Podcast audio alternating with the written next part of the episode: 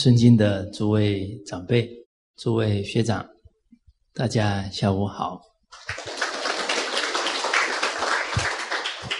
好，我们接着看一百六十二句后面经文，讲到呢，故为政在于得人啊，想把政治办好，关键呢要能获得。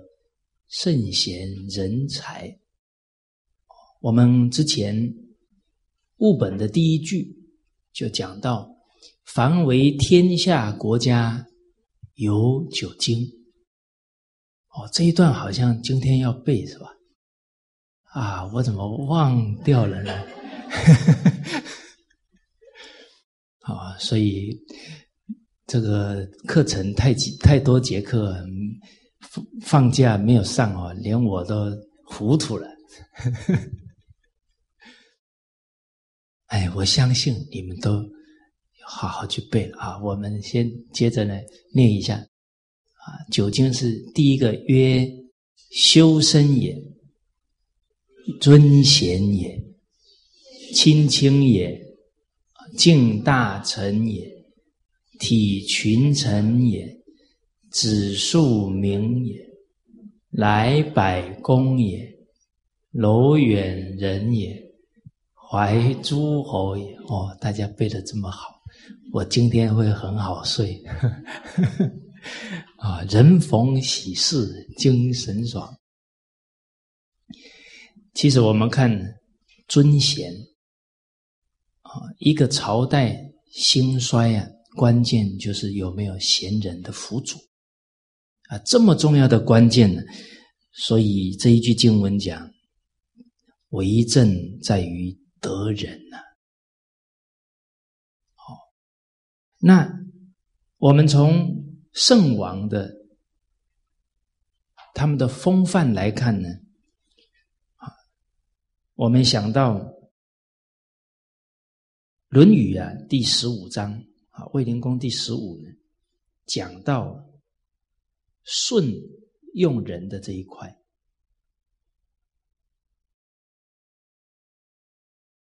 经文里啊有提到，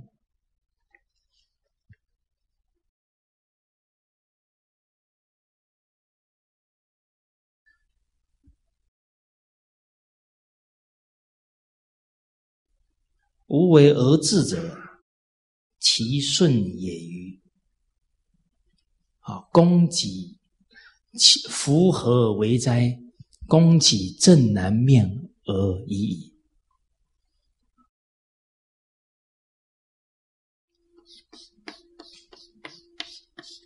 这是孔子啊，对于舜王办政治的赞叹。啊，孔子的赞叹，那就是完全是跟事实符合的。无为而治者。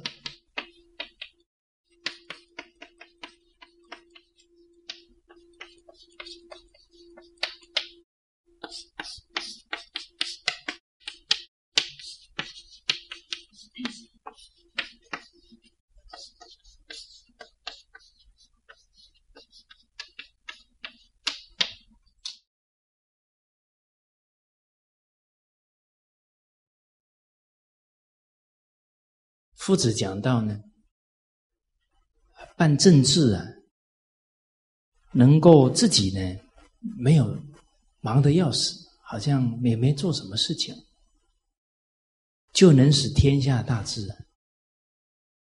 夫子讲到呢，顺呢做到了，关键在哪呢？就在得人。同样是《论语》的句子啊。是在泰伯第八就有讲到，舜有成五人而天下治，这个都是《论语》的句子啊。这两个句合起来，我们就知道为什么舜王可以无为而治啊，因为他用的都是圣人，而且他只用了五个人呢，天下就安定了。哪五个人呢？用禹啊，大禹做司空，平整个水患啊，负责水土。命气啊，气就是后继，就周朝的始祖，就专门管农业的。好，那播种白骨啊，这是命气。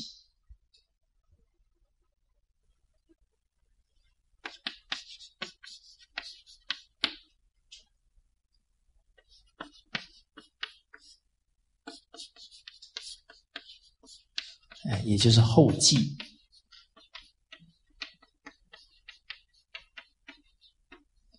啊，他是管农业的。好，命谢啊，这个字念谢，他是管教育的，就师徒就管教育的。命高尧。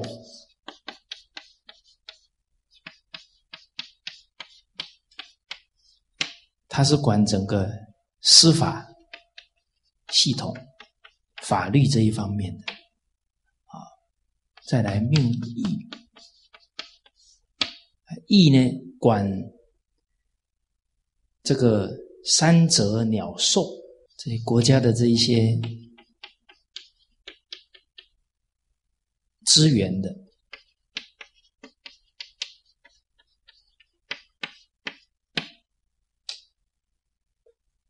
哦，就用了五个大臣呢。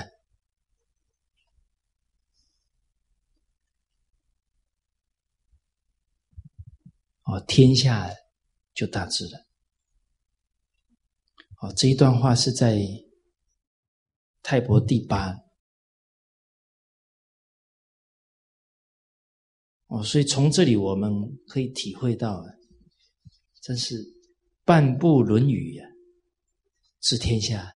这是真的，不是假的。你看这些最关键的统治天下的原理原则，这几句话就讲得很透。啊，所以舜有五人而天下治了。武王呢？啊，周武王呢？他说到啊，他整个周朝啊有乱臣十人，这个乱臣就是。可以让国家整个安定下来的臣子啊，有十人。所以孔子在这一段话就讲啊：“才难不其然乎？就人才是最可贵的了，但是人才也是最难找，甚至于是人才来了，也不一定我们能留得下他。”哦，所谓德不广，不能使人来呀；量不宏，不能使人安呐。你度量太狭小了，这些有德之人胸怀天下，他怎么可能跟着你去谋你的私利呢？啊，甚至于我们看夏商周亡国之君呢，当时候他的朝廷里面有没有圣贤人？有呢，可是他国家怎么亡了？他没有用他，甚至于这些人就走了。啊，最明显的也在《论语》当中有讲到。啊，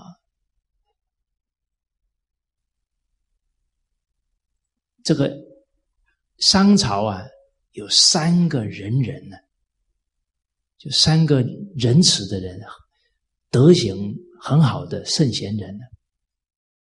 哪三个呢？比干、微子、箕子，都是商纣王那个时候的大臣呢。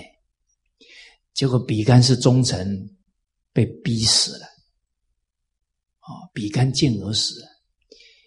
箕子装疯卖傻，才逃过恶难。微子就走。但是这三个人都是真正有德仁慈的人，可是商纣王不用他们，就没有办法利益天下。哦，所以人才很难培养。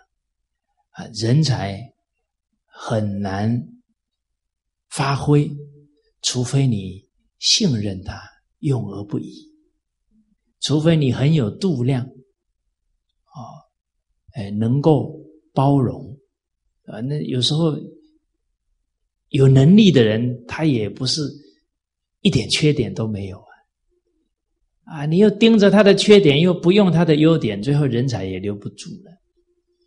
哦。所以这个德不广不能使人来，有有道理的啊。量不宏不能使人安。好，我们从历史当中啊，楚汉相争，就看出端详。啊，项羽百胜将军呢，武艺高强啊，可是他身边的人人都跑哪里去了？跑到刘邦那里去了，韩韩信这这样的大将军，当时候也是在项羽那里，最后没有被重用，就跑到刘邦那里。所以项羽有这么高的武艺啊，但是他太傲慢，度量不大，嫉贤妒能呢，他就留不住人。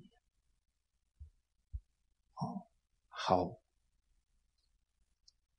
所以。孔子在这里有讲到啊，从尧舜禹汤这样下来啊，到了周朝啊，圣人是最多、最鼎盛的时候，而且呢，当时候周朝啊，整个商朝的天下有三分之二都归周文王管，他还是恭恭敬敬效忠。商纣王三分天下有其二啊，他还是非常尽心当他的臣子，这个没有圣德做不到。哎，可是为什么周武王革命了呢？啊，因为只要君王还没有到完全的奴役人民啊，残害人民，这个臣子希望呢还有机会劝。君王到最后真的没有办法了，老百姓日子过不下去了，没办法，武王才吊民发罪，啊，为人民啊谋福祉了。而他们得了天下以后，绝不会杀害这个暴君。商纣王是自己自杀的，啊，夏桀哦，商汤。也没有伤害他，还划了一块地让他去生活。结果这个夏桀哦，很夸张啊！他被安排去那个地方生活呢，他边走还边说：“早知道我就杀了他。”就是他呀，他觉得他失败在没有把商汤杀了。请问大家，他把商汤杀了，他就不亡国了？照样亡国，而且啊，商汤他也杀不了，有没有道理？哎，你们的回答不是很肯定啊？其人自有天相啊，哪这种人哪是他杀得了的？啊所以孔子，你看多次面对生死危险，孔子有没有紧张？没有啊，所以你以身任天下后世，你的发的愿就是承传道统，祖宗都保佑你死不了啊！要有这个信心哦。哦，你们好像没什么反应啊。哦，当然了。你假如发了这个愿哈，你生活习惯不能摧残身体哦，你发了这个愿呢，身体就不是你的了，有没有道理？对呀，不然你发的是空愿。你发这个愿呢，你身体就是为了承传道统。你假如啊去吃冰淇淋，就是。伤害沉传道统的实力，这个有罪过啊，这个不是我凭空想的哈，哎，不然你们不服。我举一个例子，好，刚刚讲一定要常常能譬喻啊，讲故事。For example，我有一个朋友，他也是发愿要乘传中华文化，结果有一阵子啊，他比较放纵自己，纵欲，伤了自己的身，半夜做梦啊。他说他梦到我了，哦，然后他说呢，说我很凶，批评他，说你都发愿了，还伤害自己，摧残自己的身体，哦，这个是很不应该的。哎，后来我才知道，哦，发了愿哦，天地宇宙都知道哦，骗不了人。其实坦白讲啊。我哪有那么凶？我觉得啊，他那个梦哪里来的？自己的良心变的啦。哎，慢慢慢慢，这个良心其实它的作用是很大的。你说奇怪，我们做错事也都没人骂我们，我们常常想到那个事情啊，会很自责啊。哎呀，真糊涂啊！当时不应该这么做。那不都是良心本有的一种绝招吗？哦，好，哦，所以，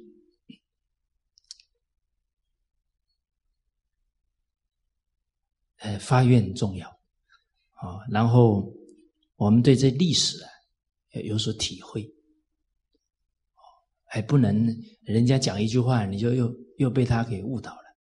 说，哎，你看那个商纣王。呃，那个武王最后还不是伐纣了吗？他他还是以下犯上啊。接着你怎么讲？哎，放心，孟子有帮我们讲。哦，孟子讲到的，他说残害百姓的人呢，叫一个毒夫啊。所以武王是把一个残害百姓的人请走啊。他哪有以下犯上呢？是吧？哎，不然那就变愚忠了。哦，好。那刚刚讲到这个夏夏桀，他到这种地步了还不反省，那是人生很大的悲哀呀。啊，所以人怎么改变命运？能反省的人才能改变命运。就像项羽，我相信上天给他非常多的机会，他自己不去反省，最后乌江自刎之前，还讲了一句也很荒唐的话：“啊，上天要亡我的，不是我不会打仗。”哇，其实他做错太多事了，好，包含我们在德育故事里面看到，哦，有一个母亲。他的儿子在刘邦那里，结果项羽把他找找来了，他就想要劝降他的儿子来归附在他底下。结果人家那一个人的母亲非常有大义，知道项羽的意思，自己自杀。你看这么忠义的人呢，不愿意他的儿子背叛他的主，宁可自己死。哇，我们有时候读到这个。这些女子的气节啊，真是为之动容，死都不怕，不愿意做违背道义的事情。大家想一想啊，你看到这样的母亲啊，你真的是肃然起敬啊。可是项羽把他煮了啦，你说他那一个动作失了多少人心？哦，在八德故事里面，好几则都把项羽最严重的过失都点出来。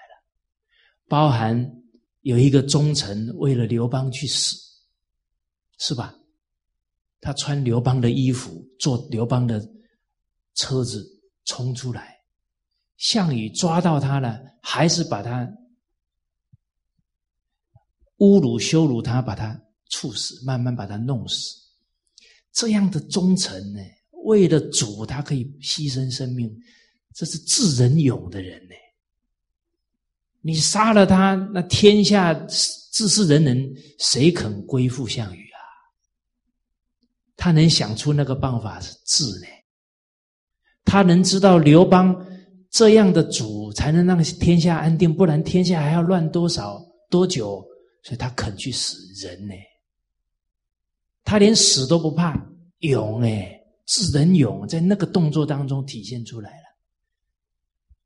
哦，所以项羽的坏脾气跟傲慢呢，还有怀疑，他怀疑人才啊，人家就走了。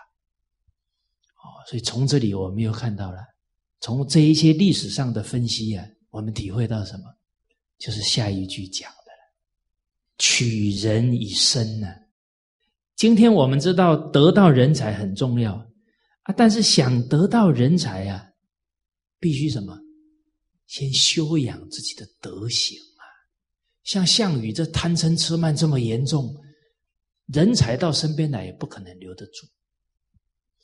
哦，所以得人重要啊！要再往根本，就怎么感召人才、留住人才，离不开修身。这是不是又跟我们第一句呼应了？天下国家有九经，第一点是什么？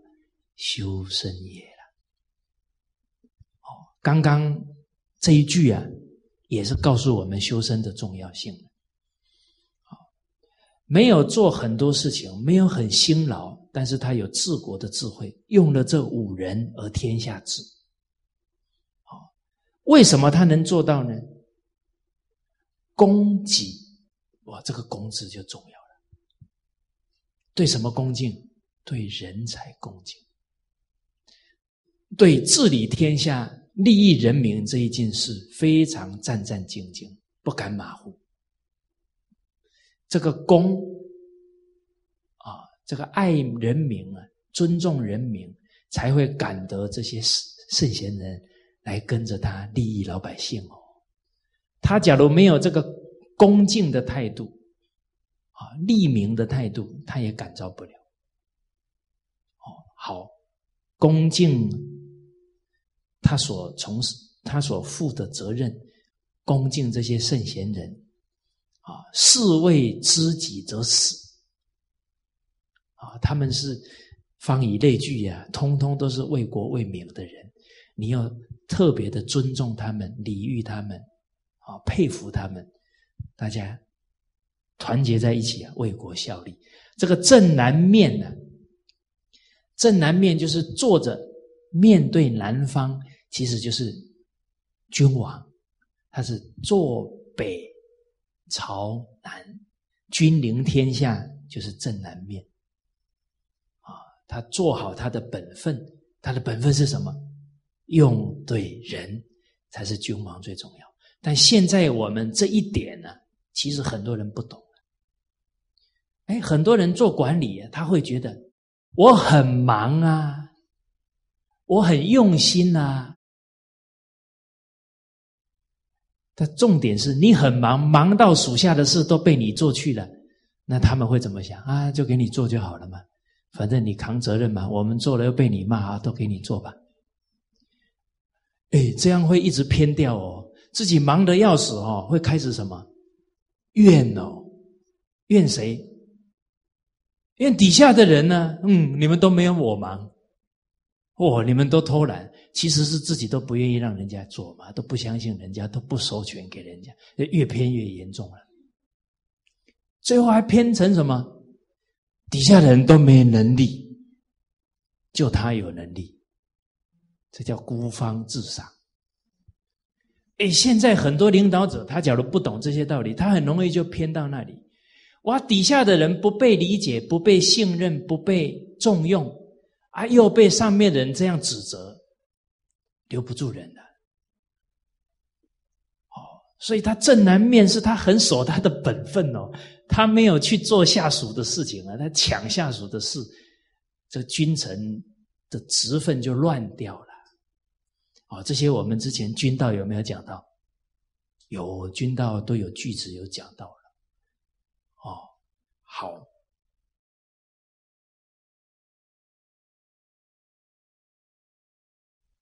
所以这个取人以身呢，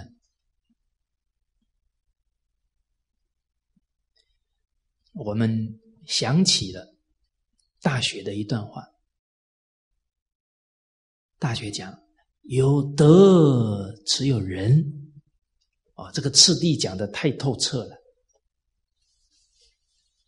所以我们真正深入经典哦，那这些。重要的原理原则，在这些经典都重复出现了，我们真的会越来越明白这些道理。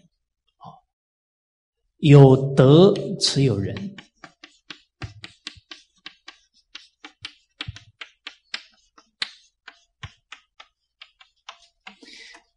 有人，你看人感召来了，有人持有土，啊，你有一块土地。啊，或者一个机缘可以去利益人民、利益社会了。啊，有土才有财，啊，你带领人民去努力奋斗，当然就积累财富啊，人民就有好生活可以过了。啊，当然在这个努力的过程，也会培养出人才出来。大家想一想，一个团队啊。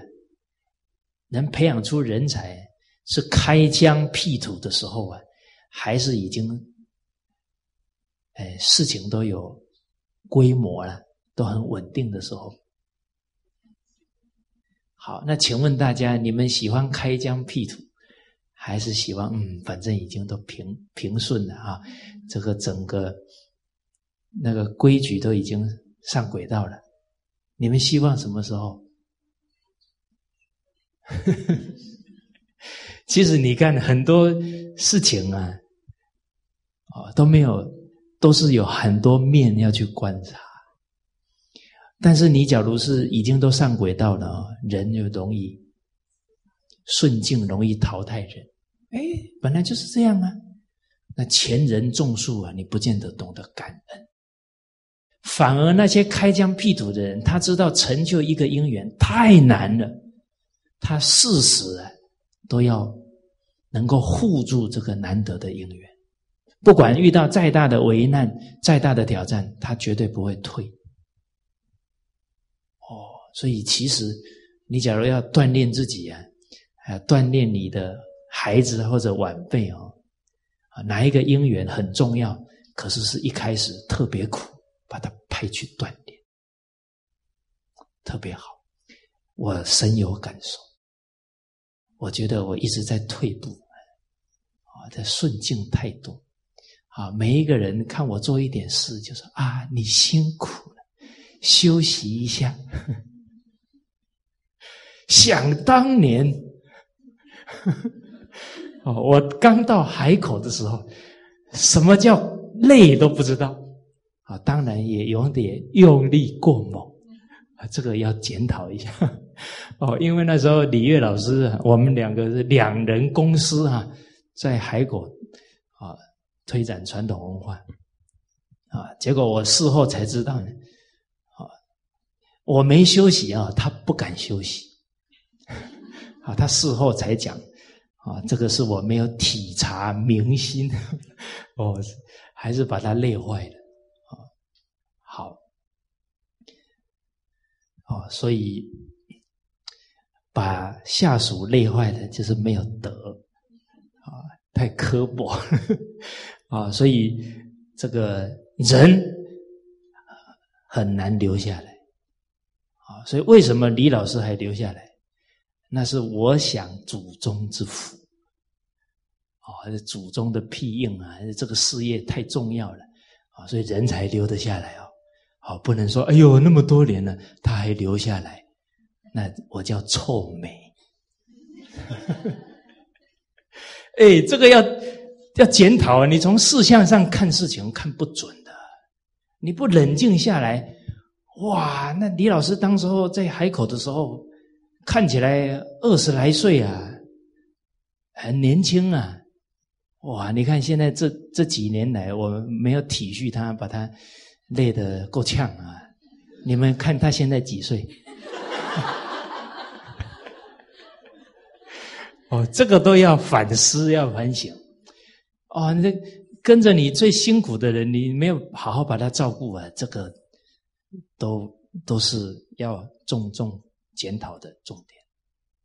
哦，好，哦，所以这个人才也都是在这个过程当中啊，啊，大家胼手知足啊，同甘苦共患难，锻炼出很多人才，啊，也积累了一些钱财。财富还有努力会有好的成果嘛？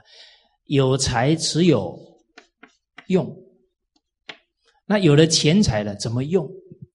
造福社会啊！当然，一个领导者首先造福谁？造福他的下属啊！因为下属是最跟着我们最努力的啊。经营之圣，稻盛和夫先生。啊，他把公司所积累的这个财富啊，首先先照顾谁？就是照顾员工啊。接着呢，还有照顾这个客户啊，还有这些配合上下游这些这些团体，好共同出力的啊。最后啊，才是股东啊。这些观念非常宝贵啊，也很重要。那我们看哦，这个是基础哦，你没有这个就没有后面啊。你没有人，你哪怕有机会也没用。现在人都很想去抢一个哇千载难逢的机会，结果没有人做，自己又不肯放，又硬去做，最后都把事给搞砸。哦，所以人不能攀缘哦。啊所以，成就一个缘啊，去接一个缘，要度德、量力、审事、责人。哦，你还要用对人，你没有人，你给人家夸下海口，最后事搞砸了，你怎么对得起人？信用也会败坏哦。哦，好，所以这一段话呢，就印证了取人以身。你要有德啊，才会有人。我们翻到啊一百七十九句，也是在物本的京剧里面八十一页这一段话呢，就把取人以身呢，哎，讲的非常透彻了。好，我们一起来念一下：水泉深。则鱼鳖归之；树木盛，则飞鸟归之；树草茂，则禽兽归之；人主贤，则豪杰归之。故圣王不务归之者，而务其所归。啊，这又是譬喻啊。京剧讲到啊，这个是泉水很深呢，自然感得啊，鱼鳖啊在这里生存，在这里延续，树木茂盛呢，飞鸟自然啊群集啊来这里生活，筑草繁衍后代，这都不是有丝毫勉强的。这个树草茂了，草丛茂密。啊，就像那个很草很茂盛的大草原啊，这个草丛很茂密的，那禽兽归之啊，禽兽自然就屈服在这里栖息啊，在这里生活啊，它不带丝毫勉强，都是自自然然的感应。哦，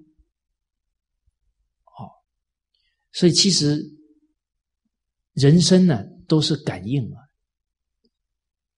我们所遇到的每一个人呢，都是感应哦。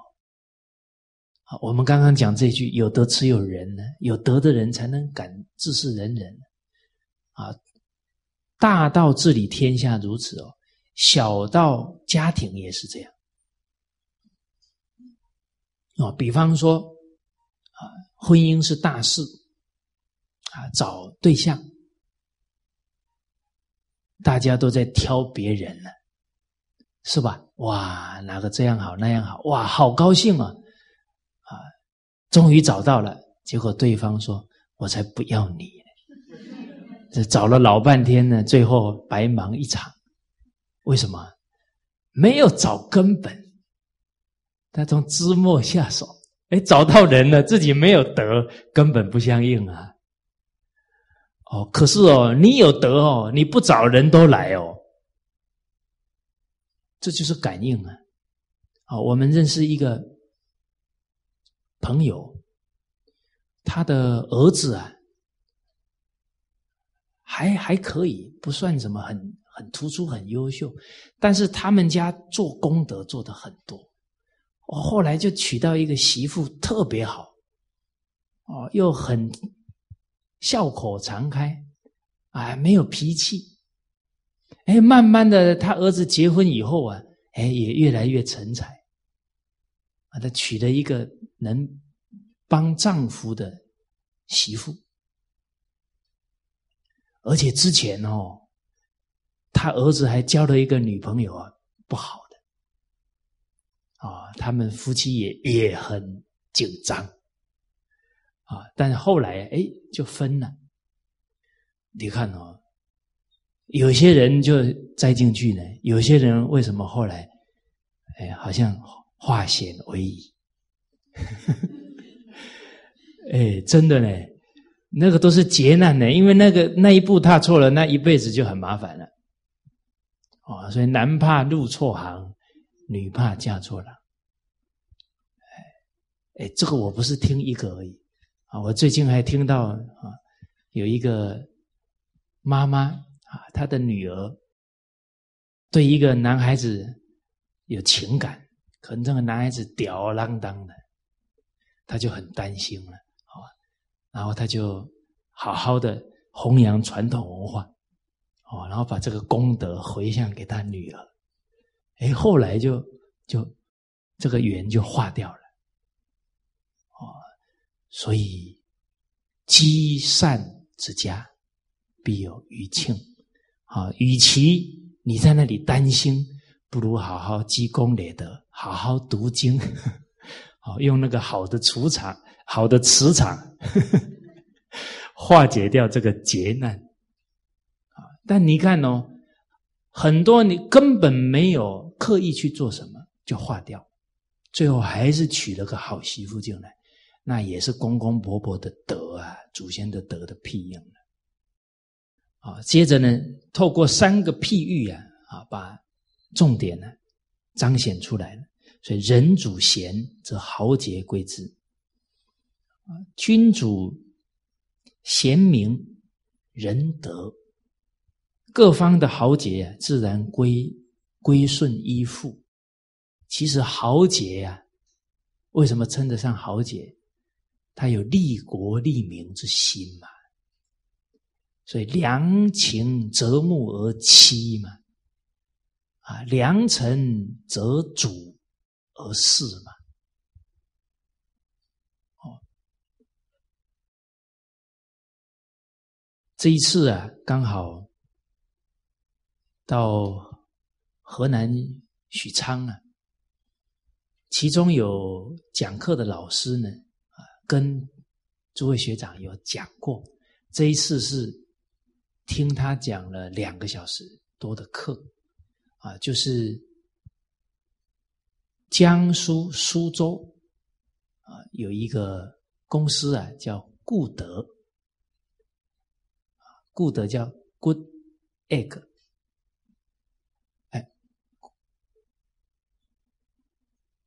，Good Egg。哎呦，这个差一个字又差。Good 阿阿阿哥又是方舟的意思啊。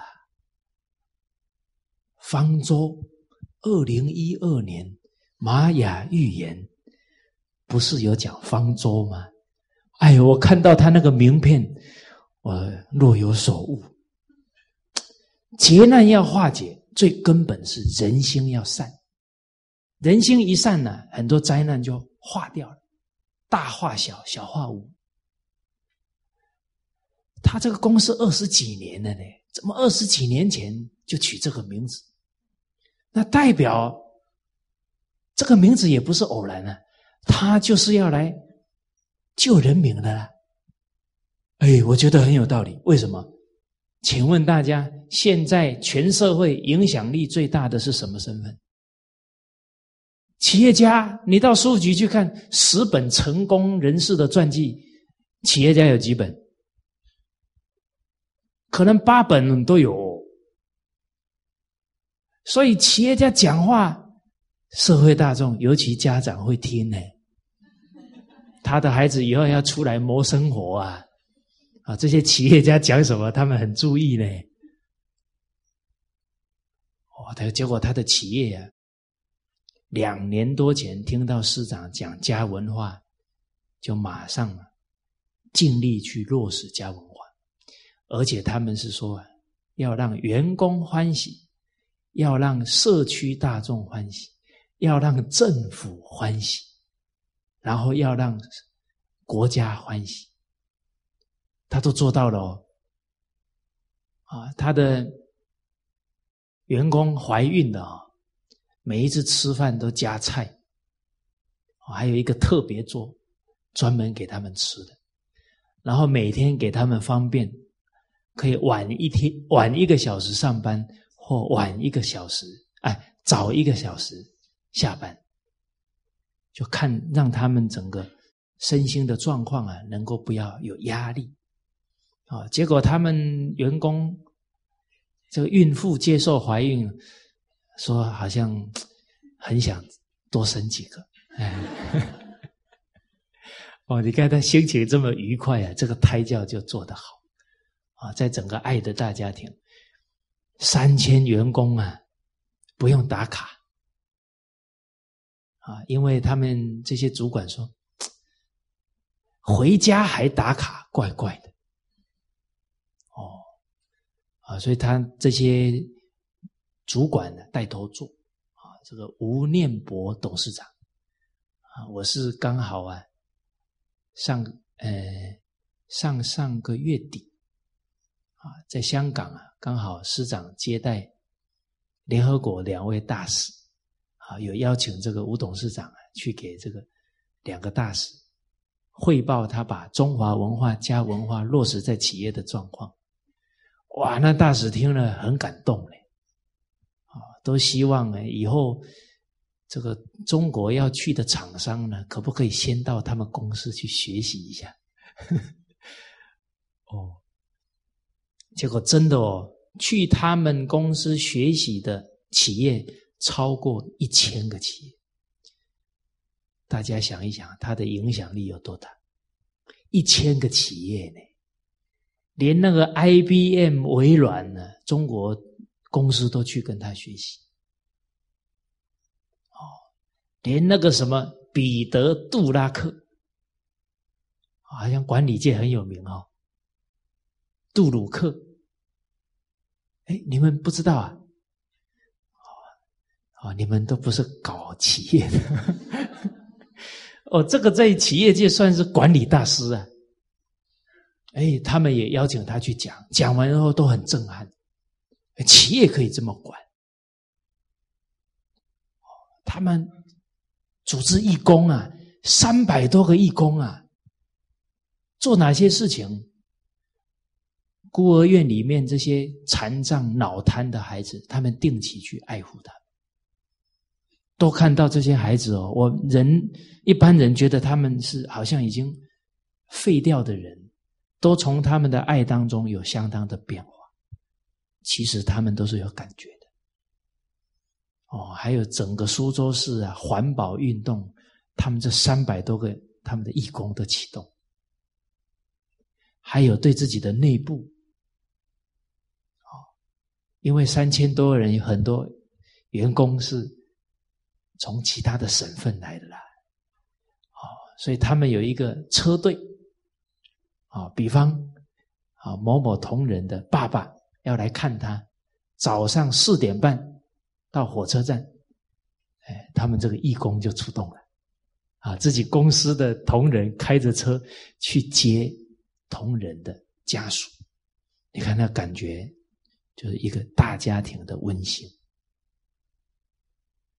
哦，所以我看到这一段的时候啊，人主贤呢，则豪杰贵之啊。他们公司有一个员工啊，介绍他同乡的人去顾德公司，介绍几个呢？一百零九个。啊，我八月底哦是听一百零六个，啊，结果那一天我跟这个吴董事长在聊，他说现在已经是一百零九个，啊，他觉得这公司太好了了。赶紧介绍自己同乡，能够到这样的团、这样的公司来学习、来提升、来生活。好，所以大家想一想啊，这样的公司啊，还要不要挂招生广告？那不用了，太多人帮他们介绍了。好，好，所以接着呢，这个经文讲到了。故圣王不务归之者，而务其所归。圣明的君王不去求，不去攀各方的归附，啊，反而是尽力创造啊，能够让人安定幸福生活的一个政治环境，啊，一个团体的氛围，这个才是根本。哦，哎，你有了这样的一个。生活环境啊，团体氛围，自然就感召人才来了。那没有这样的氛围，人来了也留不住啊，那还是枝末喽。哦，好，所以我们这个弘扬文化的单位啊，哎哎，从这些地方啊，都要能够关照。哎，能不能感召更多的人来共襄盛举？哎，或者是呢？哎，有些人来了，但留不住。啊，那这么多年来啊，这我德行太差了啊，很多同仁呢，啊，在我们团体当中呢，没有很好的得到照顾啊，成长啊，有的离开了啊，对我来讲啊，啊，我是很对不起他们的啊，而且我是在花祖宗的福报了。啊，他们是因为祖宗教诲的东西啊，这些文化好来了，来了，我的德行留不住他们呢，这个是我是有罪过的，哦，所以我现在是戴罪之身呢，啊，看多看这些京剧啊，哎好好的从哪里下手呢？从树自己的德行。啊，经典告诉我们，格物致知啊，得先调服贪嗔痴慢的习气呀，啊，不然自己一发脾气了，哎，可能在身边的人呢就受到伤害了，失去信心了，都有可能。啊，所以从这些京剧我们可以看到啊，有德行之人呢，他有一个特质。啊，叫行有不得，反求诸己。这个吴董事长啊，我跟他相处啊，啊，他言语之间呢，都能流露这样的修养。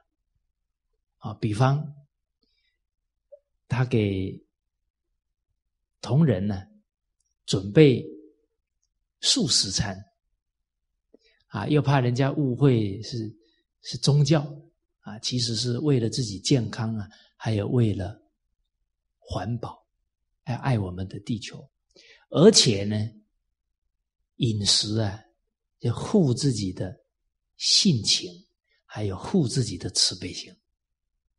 啊，他把它叫做低碳餐，啊，低碳就是环保嘛，啊，低碳餐。结果一开始啊，就先办。啊，每个礼拜一天，啊，结果呢，他怎么做呢？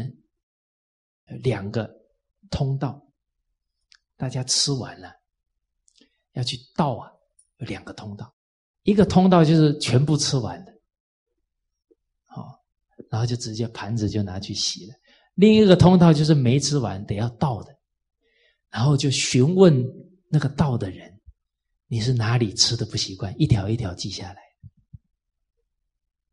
他说：“因为啊，人家吃不习惯呢，是我的问题。”他就派这些厨师啊，到一些煮的很好吃的地方去学习。我听到这个是修养嘞，啊，那假如一般哦，已经这么为你健康好了啊，还嫌菜不好吃，可能我们就就会有这个态度起来了。哦，都为你好了，还这么不领情。哦，您看他不管任何情况，都是反求。哦，所以在白鹿洞书院呢，列的这个四千五百年的这个教学的纲领啊，非常精辟。哦，四千五百年前呢，中国中国的老祖宗。是怎么教导他的后裔的？哎，你们怎么好像没听过的样子啊？哎，我们针对这个纲领有跟大家分享四十集嘛，是吧？Hello，哦，是这个纲嘛？对呀，父子有亲，君臣有义，夫妇有别。长幼有序，朋友有信，这学习最重要的五伦伦常大道。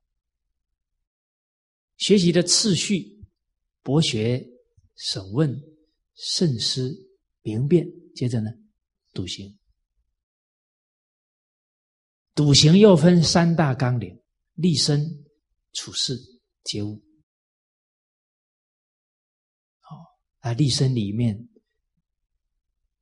言中信，行笃敬，惩分不能乱发脾气；治欲贪欲要能够调伏，不可以放纵；迁善改过，那就是不贪不嗔不痴嘛。不愚痴的人，善恶是非分得清楚啊。这是立身哦，都是在自己心地上啊下功夫。接着处事。面对事情、做事业呢，一句话：正其仪，不谋其利；明其道，不计其功。哎，读到这里很震撼呢。做事的原理原则，一句话抓到大根大本。那没有智慧办得到。而这一句，你看，点破了现在家庭跟社会的问题的根源。正其仪不谋其利，明其道不弃其功。所以做事最重要的目的是什么？道义的出发点呢，不能是功利呀。现在学生读书也是功利，做事业就是为了自己享受，都是功利呀。啊一讲功利了就会争啊，最后就跟自己的亲生父母都在争嘛。所以孔子在《论语》里说：“君子无所争啊。”结果现在是从小学、从幼儿园就教争啊，那不是跟着邪魔歪道在学嘛？所以才会有这么大的家庭社会问题呀！我真的看到这些纲领，不得不佩服啊。那这个也提醒我们了：做任何事情都要以什么出发？道义哦，而不是带着目的哦，而不是带着要所求利益的态度。哦，所以其实我们也很难呢。我们流的是中华民族的血呢，是不是？可是我们的思想呢？哎，遇到事情先想谁？遇到事情马上想父母想别人，这是中华儿女，实质的中华儿女，不只是流着中华儿中华民族的血而已了，实质哦，有中华儿女的精神。所以我们要真当真正的中华儿女啊，还得要先改掉习气哦，不然会给祖宗丢脸的。好，最后接物，接物只有两句，接物就是跟人的相处啊。哇，你看两句呢，你只要这两句做到了，时时保持，保证你。三年五年就弃入圣贤的境界，不可须臾离也的两句话了。第一句：行有不得，反求诸己。啊，己所不欲，勿施于人。其实这两句话就是孔子之道啊，夫子之道，忠恕而已。你所有的教诲完全不离这两个字，它只是这两个字的诠释，让我们更能够去掌握如何落实，不会离开这两个字的。而这两句话刚好就是忠恕的精神能不能落实的关键心态。忠，尽自己的力量。尽心尽力叫忠啊！一个人能尽心尽力，首先是什么？他要不自私啊！哦，他要能真正爱的爱自己了，他才能去爱别人，是吧？你要为别人尽忠，不就是要去利益他吗？那请问不自爱的人如何爱别人？所以这个忠，首先根本在哪？要对自己要忠。表现在哪？这一生成就自己的明德，恢复自己的明德，这是真正忠于自己的人，进而他能忠于别人。自己每天随顺习气，他怎么去利益别人？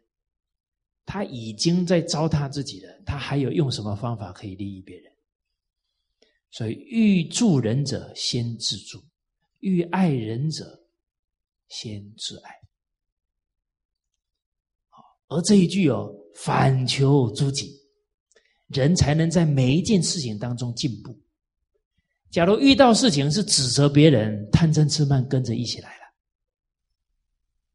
他也没有办法爱自己、成就自己，对自己不忠，也不可能忠于别人。所以这句重要啊！行有不得，反求诸己。遇到任何事哦，还能够己所不欲。勿施于人，不就是术嘛？感同身受，推己及人，设身处地，就是这个树的精神。好，而这个反求诸己很难呢。啊，我今天就犯这些错了。好像刚刚一开始要讲课之前，一个同仁啊，把这个收音器呀拿给我。好，我把它放口袋里。好，啊，结果我们录像的同仁来了，这个收音器有有没有开呀？一拿起来没开呀。哎，我第一个念头，第一个念头动了哦，刚刚那个人没有开呀。哦，念头有了哦，话没有讲出来。我本来要讲出来了，突然警觉，啊，对不起，我没开。你看，你得马上承认自己的念头不对啊，不然你继续说，哎，他没有开呢，哎呦，他干什么的？哇，你一个念头接着一个念头，全错了。哦，所以其实啊，人在修身的道路上啊，一天有几个境界？一天考几次试啊？万境交集，每天境界很多，哦哎，都在答卷呢。有有没有过关呢？都要再接再厉哦。好像那一天，哎，听张医师的课啊，我后面有一位女士她坐在我后面几天了，啊，他终于跑过来跟我讲话。好，我看他的表情，就是鼓起勇气来跟我讲话。我就突然想到，啊，有一个九岁的孩子曾经说，要跟蔡老师讲话，必须先深呼吸三次。我听完说：“哎呦，给人家这么大的压力，要反省反省。”哎，人家孔子是极之也温，哦，哎，接近人应该是觉得很温暖，还要人给人家深呼吸三次，差太远了。结果他确实，我是感觉到他，他要跟我讲话，他是从表情当中可以看出来是。好几次，最后才出来的。结果他跟我说什么呢？他说：“你的脚啊，开的太大，哦，这样对你这个身体不好。”啊，他就拿出一条绳子，啊，他说：“你把把你的腿绑住，可以矫正你的脚，矫正你的身体。”他说：“为我好呢。”结果我第一个念头啊，啪出去了。我这个脚哦，从小就这样。我一讲完说：“哎呀，考试不及格了。”做什么？又在解释了嘛？叫唐也是真一姑吗？人家这么好心，我就全然领受，好好感谢他，化成力量，好好绑就好了嘛。你看念头又冒到其他的地方，哎，人跟人要交心很不容易呢。你没体恤到人家的爱心，然后又在那里找自己借口，你就不真诚。啊，以后人家就不跟你讲这些话了。哦，所以一发觉自己找借口，赶紧哎呀，谢谢感谢啊，啊，所以这些静缘呢，都都得要善观己心啊，才。比较容易看到自己念头不对了，啊，其实说实在的，小时候这样，就是习惯都没改嘛，是吧？那就是给自己借口，给了十几年，哦，不是十几年，我已经三十九岁，哦，所以，当时候我在台湾，台湾是每个。男孩子都要当兵了，我那时候没当兵，就是检查青蛙腿啊，就不用当兵了。哦，啊，其实坦白讲，也不见得是捡到便宜了。为什么？军队中的生活是团体生活，特别磨练人。啊，在台湾很多男孩子去当了兵，两年回来说，嗯，变成男人。哦，他很多生活习惯呢，哈，包含处事待人，建立起来、磨练出来。哦，好，哦，所以这个行有不得，反求诸己，能做到啊，这确实就有德行，人主贤了，豪杰贵志。哦，所以圣人圣王抓住根本。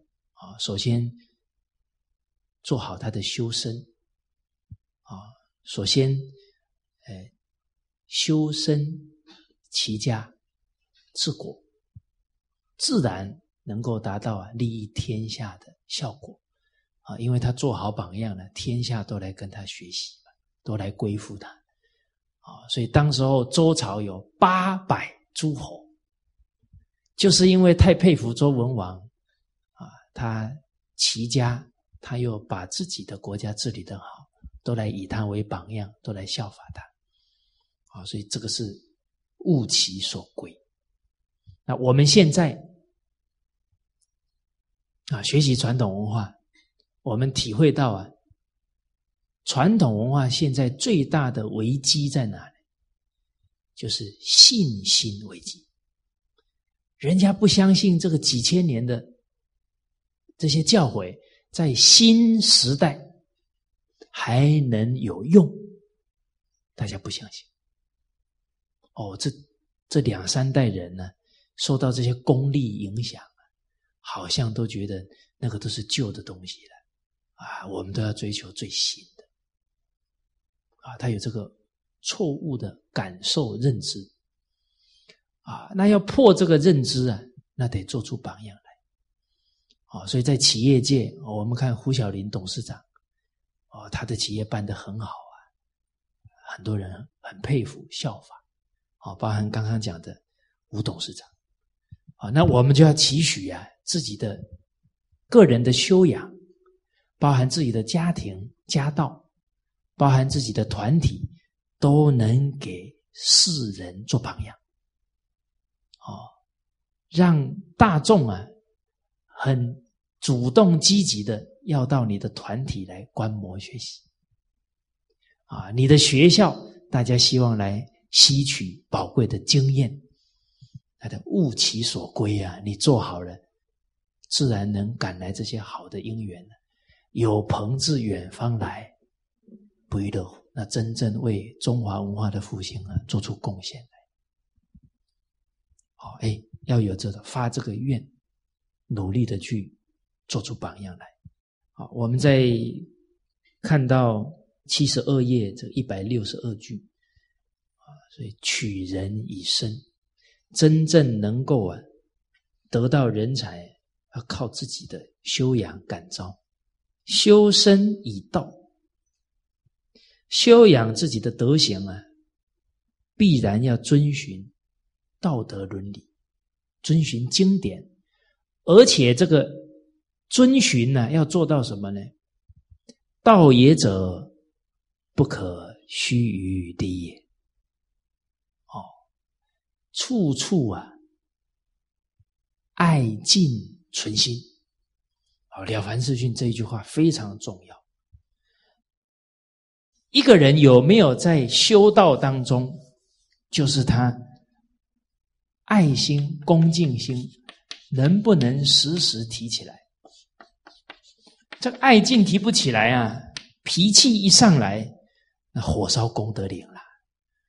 那这德行就没有办法积累了，啊！你一个脾气忍不住了，不就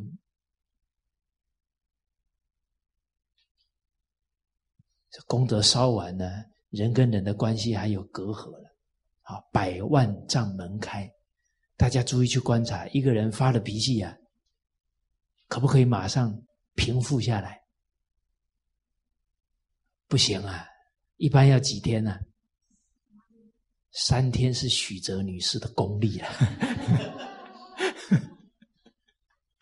哦，我们的自知之明啊，那很多天自己的整个身心状态都不能平复，甚至于旁边的人都有压力，都不敢不敢跟我们讲话了。我们的杀气还很重。哦，好，所以我们看到，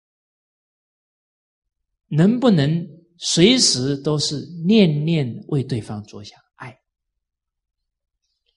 念念尊重对方，不可以傲慢，不可以讲一些话羞辱别人，啊，或者这个给人家这些讽刺啊，只要丝毫有不恭敬的言语都不行，啊，那你就不在道中了，哦，所以区里开篇就说。无不敬啊！比方我们做领导的，在管理当中啊，啊，全世界呢蛮认同的一个管理系统啊，叫 Toyota 啊，日本丰田管理，这不简单哦。啊，美国很多大公司跟日本丰田学管理。啊！结果中国人跑到美国啊，这些大公司去学管理，然后他们说我们跟日本学的，啊！结果他们又坐飞机啊，飞到日本丰田，啊，还没进人进门呢，看到他们的标语“己所不欲，勿施”。哦，我看当下，呃，这个。这个中国人、华人看到这一句也一定百感交集了啊！人家把我们老祖宗的教诲当宝啊，我们还跑了这么一大圈呢，还不认识宝呢。而他们的管理确实都是依照啊中华文化的精神，所以这个日本人说：“你回去跟你老祖宗学就好，你跑这来干什么？” 哦，我们一个。幼儿园园长哦，他也是跑到日本去学幼儿园教学。他的老师就跟他说：“你跟你老祖宗学就好，你跑这里来干什么？” 啊，所以我们吃那么多苦啊，就是忘了本呐，把老祖宗的慈悲糟蹋了。啊，所以这个丰田的管理里面呢，强调呢，一。很重要的态度，比方说，这个员工出状况了，他怎么思考？他思考，我该教他的教了没有？他不是先指责我，我该教他的教了没有？哎，这是他做事的能力。再来呢？做这一件事情的流程完善了没有？哦，这个都是反求诸己的精神。再来，最近他身体有没有不舒服？他家里有没有状况？因为他们这个都是人文的关怀啊，人会不平稳，很可能是他遇到情况，家里有事。假如这一些都考虑了，还是错了，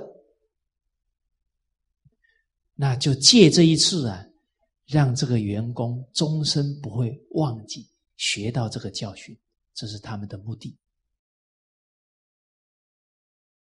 假如那个当下都没有这些反省跟这个态度，然后就是拼命骂，骂到旁边的人也怕的要死。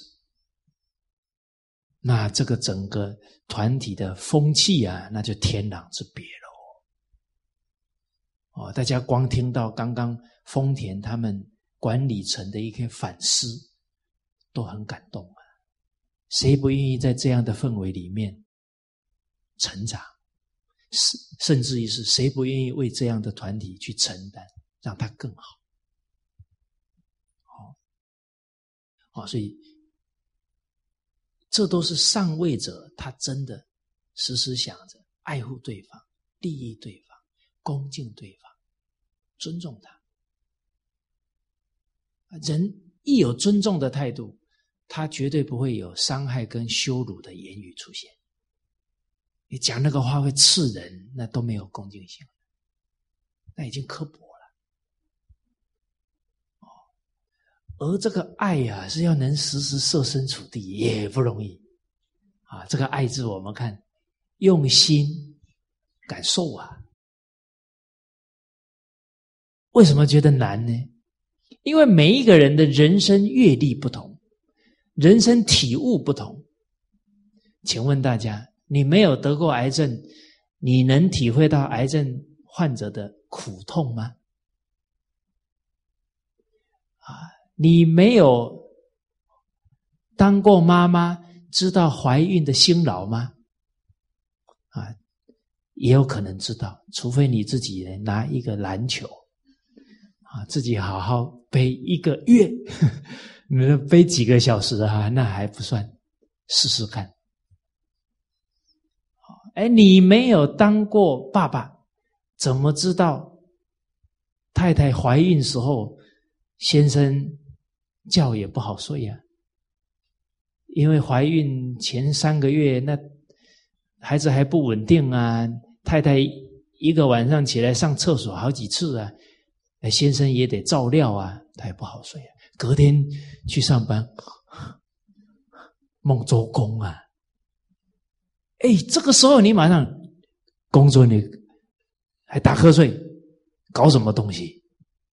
他他感觉什么？很委屈啊！哎，假如你了解到哦啊，拍拍他的肩，哎呀，当爸爸辛苦了，不容易。你你一体恤他，他更有力量，是吧？哎呀，不行，振奋起来，不只要当好爸爸，还要当好员工。你是指责还是体谅？天壤之别呀！啊，所以领导者首先要定火，火气要定得住，不可以随便起情绪啊。那定火最好的怎么定？忍辱的功夫嘛，是吧？啊，我们有讲过六忍了。利人、忘人、凡人，刚刚所讲的都是什么？凡人反省是不是我关怀不够？是不是我教导他不够？再来设身处地慈人、慈悲的心。再来喜人，发现任何情况都是提醒我哪里不足，欢欢喜喜接受一切人事物。这袭人，好，还有一个是官人。官人就是呢，看事情啊，不要着一个相。哎，这个人讲一句话，你就气得半死，也不知道这个人为什么讲这一句话，啊，是因为他父母没教好他，是因为他人生都没有得到好的教育。你这么一关照，你就不生他的气了。是吧？我们就是着执着在那个那个相，他对我讲这句话，气死我了。常常这么想的人，大不孝，是不是？身体发肤，你气得半死，不是气坏身体了？那怎么是孝呢？所以人愚痴在哪？执着在一个。根本就已经不存在的现象上啊！诸位学长，昨天你拿给我看看，就跟那个电影唰唰唰唰唰，早就已经不知道烟消云散了，你还在那执着它。哦，啊，去年的事情在哪？如梦幻泡影，如露亦如电呢？怎么在执着一个幻象，跟自己过不去，又跟别人过不去，干什么？哦，所以这个智慧很重要。智慧就是不着相的人有智慧。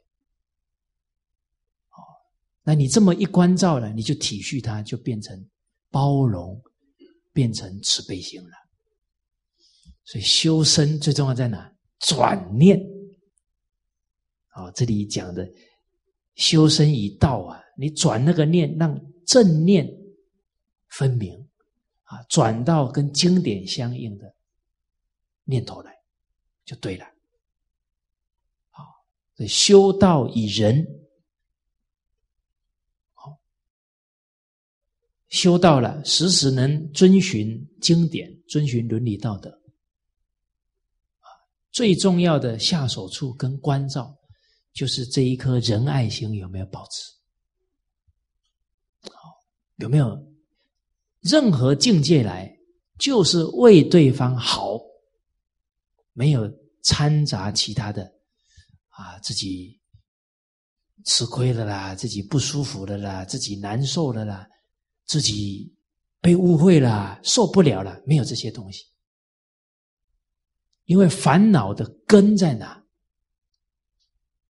在把我看得太重。我才会有贪呐，我才会有嗔呐，我才会有慢呐。没有我哪来的傲慢？你念念为他想，怎么会傲慢？你念念为他想，怎么会贪心去谋自己的利益呢？不顾他的利益呢？所以修行要从。根本如斩毒树，直断其根。啊，根就是自私自利，就是根。啊，而真正明白这些道理了，在每一个境缘当中，努力的提起念念为人想，就修道以人。哦，那可能有人又又想到了，对呀，他没有学呀，好，那可以原谅包容。可他学的比我久啊，有没有道理？哦，所以人要回到这个修道、修身以道、修道于人不容易的。他学的比我久哎，那跟仁爱有什么关系？请问大家，这个有没有为他想？哎，他学的不有比我久，我怎么为他想？学的比我久还学成这样，更可怜，有没有道理？哎，你们没什么反应呢？你要知道呢，学的人学偏了，比没学还恐怖呢，因为他回不了头呢。没学的人，有人给他指对了，他后来居上都有可能的。所以人一学错了，掉到一个陷阱，可能误了他一生。而且他不止误了自己一生哦，他学的久哦，人家都说哦，那个是学传统文化的，他还误了一堆人呢。他误了别人，那个账要记在他的头上呢，是吧？对呀，所以他很可怜呐。比其他人都可怜呐！你这个仁爱心就提起来了，你就不会去跟他一般见识了。所以你看这个成语多好，一般见识。你去跟人家论道理，你去跟他讨个公道，就是跟他水平差不多嘛。不然你就包容了嘛。哦，所以我们看到呢，这圣贤的榜样。我们看大顺，顺在雷泽。哎，了凡四训这一句话，这一段话讲的好啊！他看到老百姓的民风都是这么样的彪悍，这么样的哦，不懂得谦退哦，都是自己要去谋自己的利益，连老人都不尊重哦，都把那个好的地方啊自己占了。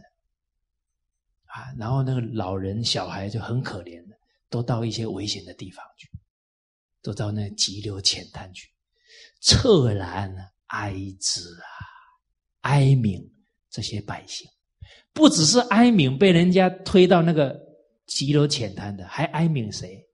哀悯那些欺负人的人啊！这些人造孽啊，以后更可怜了。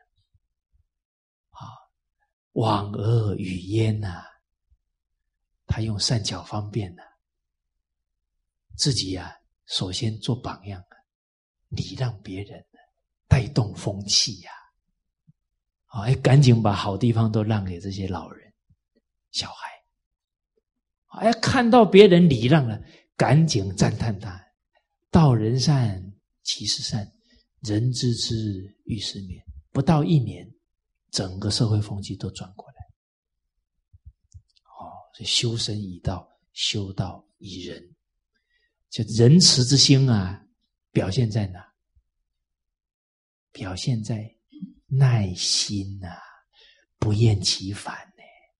做了一段时间，好了，不做了。狗咬吕洞宾，不是好人心，那还谈不上仁仁慈，那还是一时间的情感激动而已。真正仁慈真心。不会说做到一半提不起来，真心不会变的，而且他还什么？仁慈中有智慧哦，有通达人情哦，他善巧方便呢，以顺之明德啊，大顺的地位跟他的德行，要讲几句话引导别人也是可以的。哦岂不能以一言教众人哉？乃不以言教而以身转之啊，良功苦心也。善巧方便啊！这一段话对我们很重要哦。我们在这个时代德行不如大顺哦，可是又比较习惯了用嘴巴去讲别人哦，那就更难让人接受哦。所以更更是要在教化当中啊，身教重要啊，要把功夫啊用在改自己重要，而不是啊先想啊要影响别人啊，要别人啊服气啊，照着我们意思去做，很可能呢心地功夫下的不够啊，最后都是去要求别人、指责别人就不好了。好，因为功于论人者。差级就输嘛。好，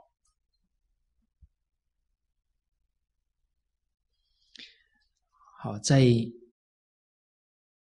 这一句当中啊，我们可以体会得人的重要啊。而请问大家，现在人才好不好找？